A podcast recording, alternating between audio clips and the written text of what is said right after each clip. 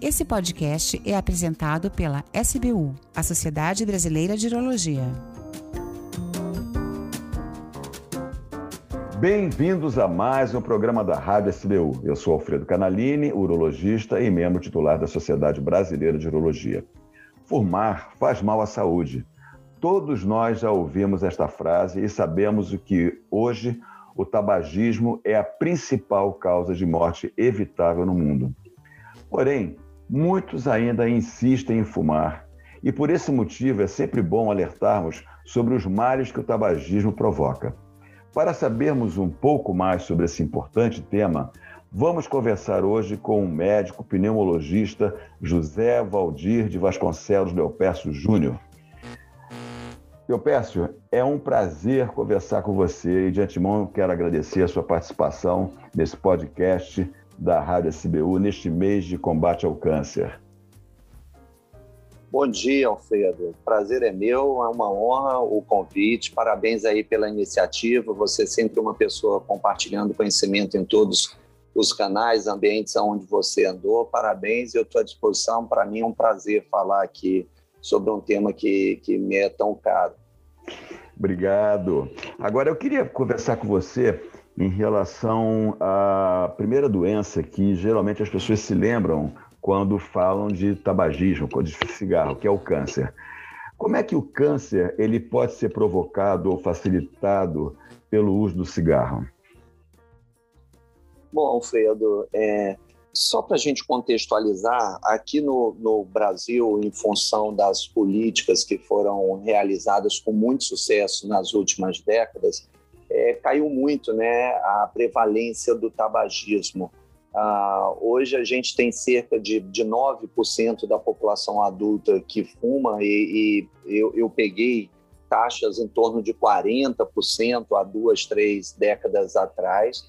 E hoje em dia a gente está em torno de 9%, mais os homens, né, 12% mais ou menos é, da população masculina adulta que fuma e 7% da, das mulheres mas no mundo ainda temos uma, uma quantidade absurda de, de pessoas que fumam, é mais de um bilhão é, de pessoas na, na, no mundo inteiro fumando, e uma parte é, menor de mulheres, o que é uma preocupação, que é, é, sinal de que ainda tem um mercado consumidor a ser conquistado, né?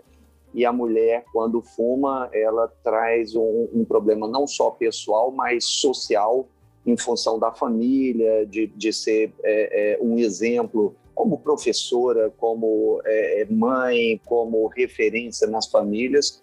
E aí isso é uma preocupação muito grande para a gente. Aqui no Brasil, a, a, por outro lado, a gente tem a, as mulheres liderando o abandono, né? É, mais de, de 40% das mulheres que fumavam nos últimos anos estão deixando de fumar. Então, as mulheres sempre muito voluntariosas, muito determinadas, puxando essa fila aí do abandono.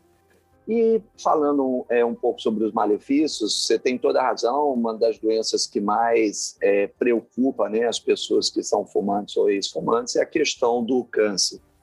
A gente sabe que na, na fumaça do cigarro industrializado ou qualquer outro, isso é uma outra ressalva importante, porque quando a gente fala dos malefícios do tabagismo, a gente pensa muito no cigarro industrializado.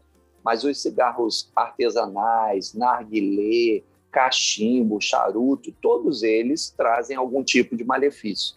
O que vai mudar um pouquinho é o sítio do acometimento, da doença, os tempos, mas é, é fundamental a população entender que todos eles trazem problemas de saúde e já tem mais de, de 4 mil, quase 5 mil substâncias nocivas reconhecidas aí no, no cigarro.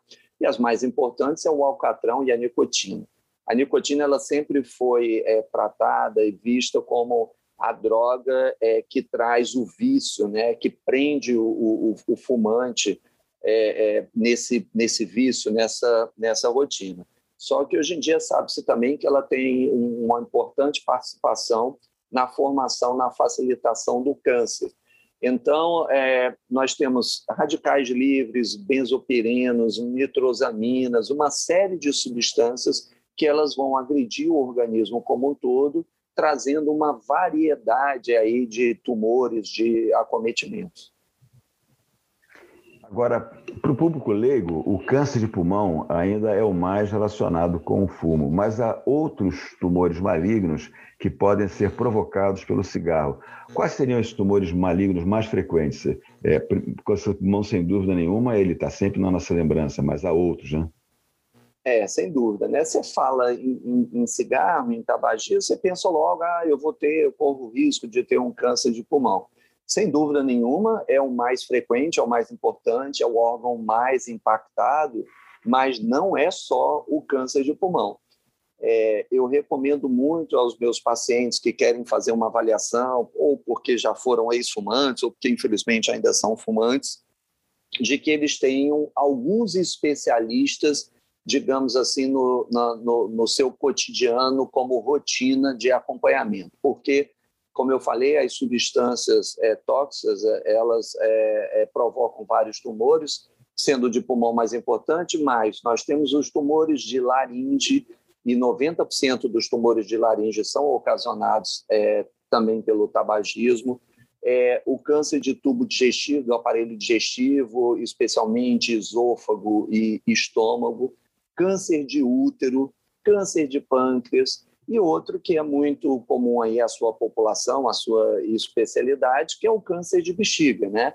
Quando que as pessoas iriam relacionar que o cigarro poderia causar o câncer de bexiga, um órgão que teoricamente não tem contato com as substâncias do cigarro, que não é verdade. A gente sabe que as substâncias nocivas, elas são filtradas em parte pelo aparelho urinário e a, o, o, produto dessa filtração, que são as substâncias carcinogênicas, elas agridem a parede da bexiga, favorecendo o câncer de bexiga. Então, a gente sabe que é, boa parte dos cânceres de bexiga, ou a sua maioria, geralmente está relacionada ao, ao, ao hábito de fumar. É, isso é verdade. Tanto que, para nós, urologistas, todas as vezes que a gente tem um paciente que nos procura relatando que está urinando sangue, a primeira coisa que a gente pensa é temos que ver se esse paciente tem câncer de bexiga ou não, principalmente se esse paciente tem uma história de tabagismo. Agora, é, existem outras doenças além do câncer que são provocadas pelo fumo, né? Não é só o uhum. câncer. Uhum. Quais Sim. são essas doenças? É. O, o, câncer geralmente é aquele que remete ao maior temor, à maior preocupação, mas a gente tem uma enormidade de malefícios ocasionados aí pelo, pelo tabagismo, né? É, ainda dentro do aparelho respiratório, o enfisema, né, ou a bronquite crônica tabágica, que nada mais é do que uma destruição do tecido pulmonar, do tecido é, é, respiratório, é, pelas substâncias tóxicas do cigarro. Então, o pulmão vai perdendo a elasticidade, é, vai perdendo a capacidade de filtração do ar, acabando por constituir aquilo que, que todo mundo já conhece bem aí, que é o, enfisema pulmonar. Mas, além disso, é, nós temos as doenças cardiovasculares. Então, eu comentava agora anteriormente que tem alguns especialistas que têm que estar sempre no, ali no radar do, do, do fumante ou do ex-fumante, né? que é o pneumologista, é, o otorrino, o gastro e o cardiologista, porque esses são os órgãos-alvos mais atingidos. Então, em relação às paredes, é, a agressão da parede vascular, isso acaba favorecendo que você tenha infarto, que você tenha AVC, né, que, que é, é, é, o derrame, e disfunção erétil, né, que é mais uma doença aí da tua área que também está muito relacionada à questão do tabagismo. Além disso, você tem problemas de, de úlceras, às vezes você vê o, o paciente é, tratando, tomando vários antiácidos, vários remédios para tratar úlcera e continua fumando. Então, ele está tratando a causa e não a consequência. Além disso, pensando mais na população jovem, porque essa questão de câncer, de enfisema, de infarto, derrame, isso tudo a gente projeta no idoso. Mas pensando no jovem, a gente ainda tem os malefícios relacionados à estética, ao desempenho de atividade física, a, a, a questão da, da, do, dos dentes amarelados, do cheiro ruim. Então, o que não falta são, são motivos né, de, de, e, e problemas a serem apontados aqui em relação ao cigarro. É verdade, as pessoas às vezes ficam tratando os sintomas sem tratar a causa da doença. E você mencionou aí a, a questão da destruição do tecido pulmonar provocado ao longo do tempo pelo uso do, do, do cigarro. E você vê um paciente com enfisema grave que ele quer respirar e não consegue, a angústia respiratória desse paciente é, é, é uma coisa que até a nós, médicos, incomoda e muito, porque a gente fica pensando, meu Deus, por que esse paciente lá atrás não resolveu parar de fumar, mas chegou a esse ponto, né?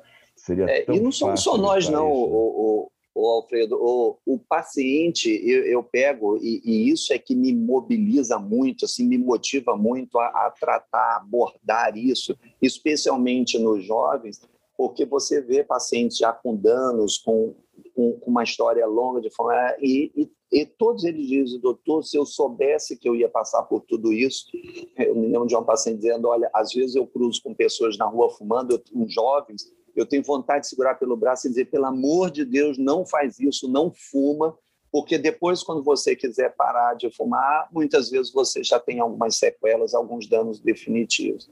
Então, realmente, se a gente pudesse é, é, incorporar nas pessoas a, as nossas experiências, seja como médicos, profissionais ou os próprios ex-fumantes, certamente o que a gente diria, nem comece, por favor, não comece, é porque geralmente é, não fica impune, né? Você acaba tendo sempre algum problema, alguma coisa, nem que seja isso, o comprometimento da qualidade de vida, da capacidade física, de se divertir, passear, brincar e etc., respirar com facilidade. Isso é um bem muito precioso que a gente só valoriza quando perde. Verdade. Agora se fala muito sobre o tabagismo passivo. O que, que é o tabagismo passivo e por que ele é, também pode, porque o tabagista passivo também pode ser afetado pelo cigarro. Quer dizer, uma uhum. pessoa que é, se relaciona com fumantes, né? Uhum. E também pode é. ser afetada pelo tabaco, né? Essa, na, na verdade, é, Canalini, foi a, a grande é, é, preocupação em relação às leis de proteção é, à, à população contra o fumo. Porque quando uma pessoa ela decide adquirir um hábito, ainda que ele seja é, é, traga malefícios para a sua saúde, é uma decisão dela e ninguém pode interferir.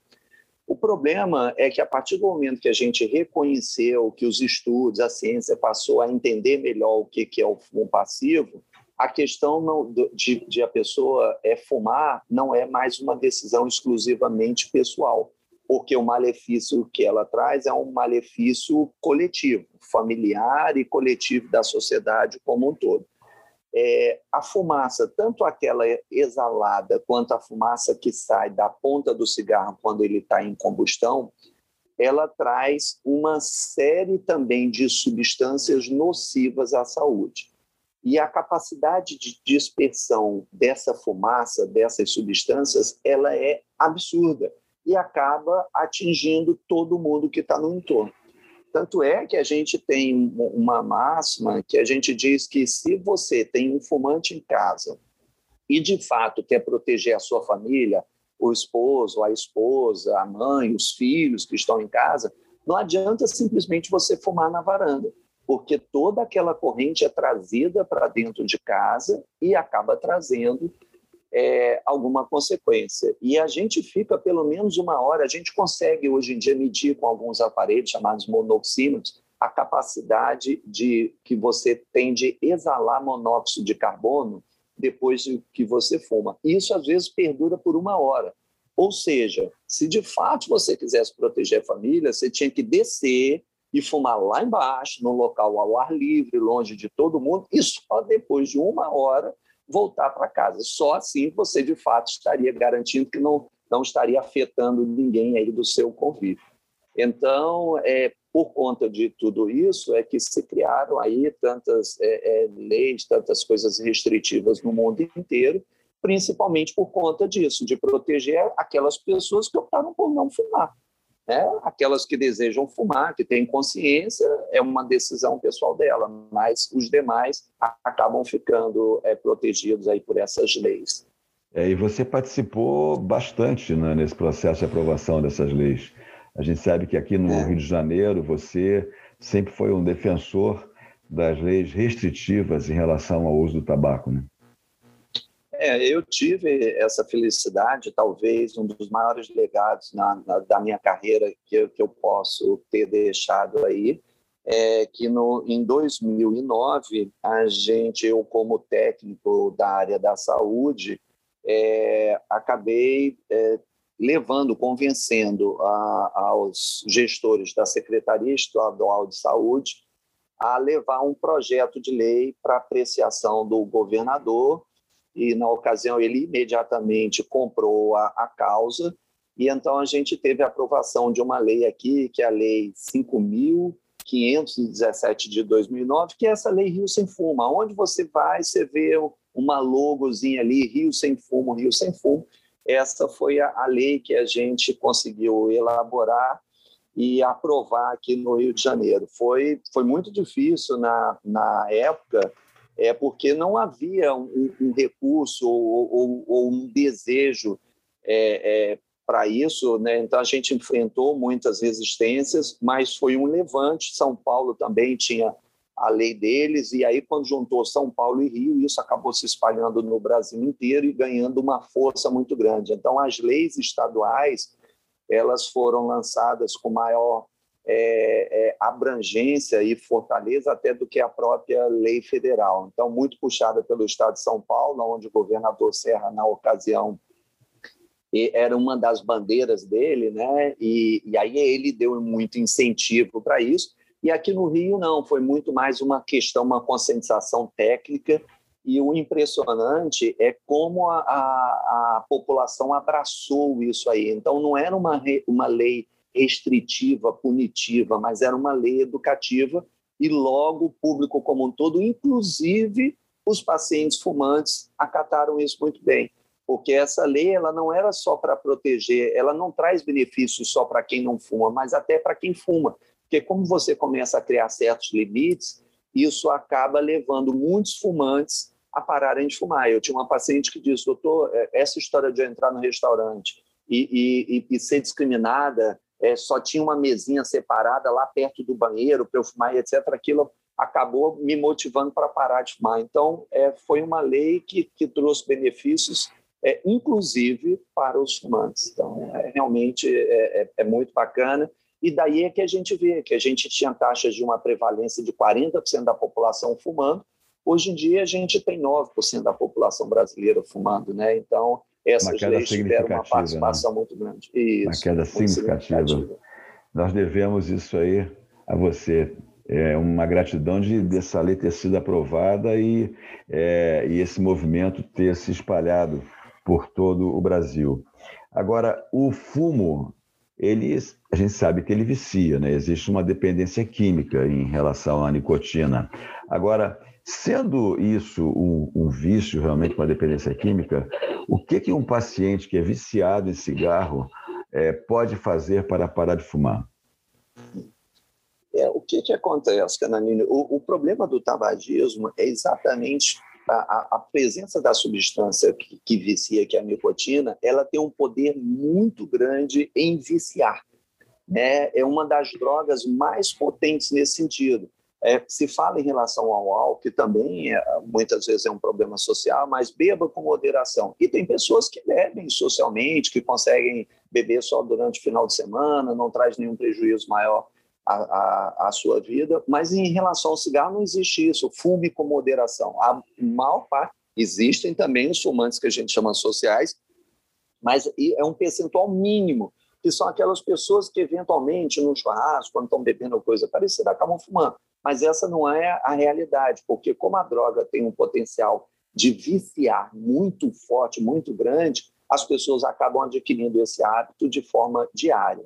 E, e além disso, a, a, a, dificuldade em se parar de fumar, daí a importância de não começar, é porque, na verdade, você tem três grandes dependências é, relacionadas ao tabagismo. É uma dependência física, química, que é da nicotina, que é muito forte uma dependência psicológica de você associar vários gestos, quando você está eufórico ou quando está deprimido, várias coisas você acaba usando o cigarro como válvula de escape.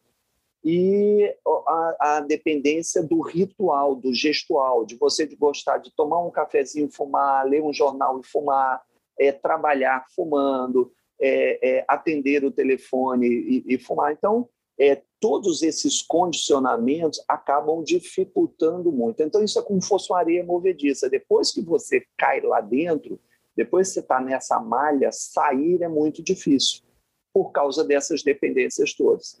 E por isso é que o tratamento do tabagismo, ele geralmente ele é multidisciplinar, para poder tratar todas essas esferas. Então, muitas vezes terapias é, é, ocupacionais, terapias que a gente chama é, é cognitivo-comportamental, que os nossos colegas psicólogos fazem isso muito bem, é, o, o, auxílio de médicos com a prescrição de remédios. Então, há todo um, um arcabouço aí para ajudar os pacientes a parar de fumar. É, hoje em dia, a indústria já se desenvolveu bastante, nós temos várias drogas, várias alternativas aí no arsenal para ajudar os pacientes a, a parar de fumar. É, esses medicamentos, é, é, importante que se diga, eles não são milagrosos, miraculosos, não é uma tábua de salvação, ele é um suporte porque ele vai combater muito é, o problema da, em, em, algumas oportunidades da ansiedade, da depressão e a, a própria dependência química à nicotina. Então é muito nisso que o, os medicamentos atuam. Mas, insisto, às vezes você tem que ter também outras alternativas, outras terapias é, da esfera psicológica, é, comportamental, para ajudar na cessação. Mas o importante é o fumante entender que existe sempre alguma alternativa, alguma metodologia, algumas um pouco mais simples, outras mais complexas, para apoiá-lo quando ele de, é, desejar parar de fumar. Então, é, é, essa tua última frase foi muito importante. Ele tem que querer parar de fumar. Quer dizer, à medida que essa motivação ela existe, e a gente sabe que às vezes a dependência química é difícil da gente se livrar dela, é, a gente tem recursos, nós temos como ajudar esses pacientes que são dependentes químicos do tabaco, é, através de medicações é, que podem ajudá-lo a largar esse vício. Então, é importante, né? Vamos parar de fumar, porque nós temos que trabalhar para ter uma saúde, uma qualidade de vida, uma vida saudável, e a gente sabe muito bem qual é o segredo disso aí: alimentação adequada, atividade física regular, não fumar, não comer exageradamente, não ingerir álcool exageradamente. Então, nessa, nesse conjunto de regras para um processo de vida saudável, inclui-se a a ausência do cigarro, inclui-se o parar de fumar. É importante que as pessoas se conscientizem disso.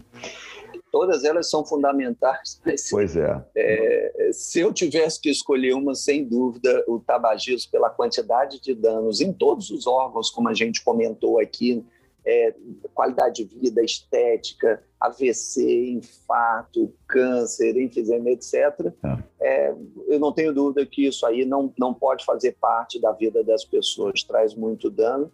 E outra, é que também é, é, é fundamental se dizer, é, a, esses é, é, malefícios, eles são encerrados ou, ou muito minimizados quando você para de fumar. Então, às vezes, o fumante ele não se motiva, ah, eu já fumo há tantos anos, já devo estar com o meu organismo todo estragado, eu não vou parar de fumar. Isso não é verdade. Há sempre muito benefício em se parar de fumar. É. Então, é, se permita a, a, a, a, tentar. A gente sabe que é difícil, mas as pessoas só conseguem parar quando elas é, é, se permitem a fazer alguma tentativa, ainda que algumas com fracasso, mas depois é, a gente é, é, vê a alegria das pessoas quando conseguem parar de fumar. Doutor Valdir Peço, foi um prazer poder conversar com você e prestar esses esclarecimentos sobre os males provocados pelo cigarro e também de como a gente pode fazer para parar de fumar. É possível.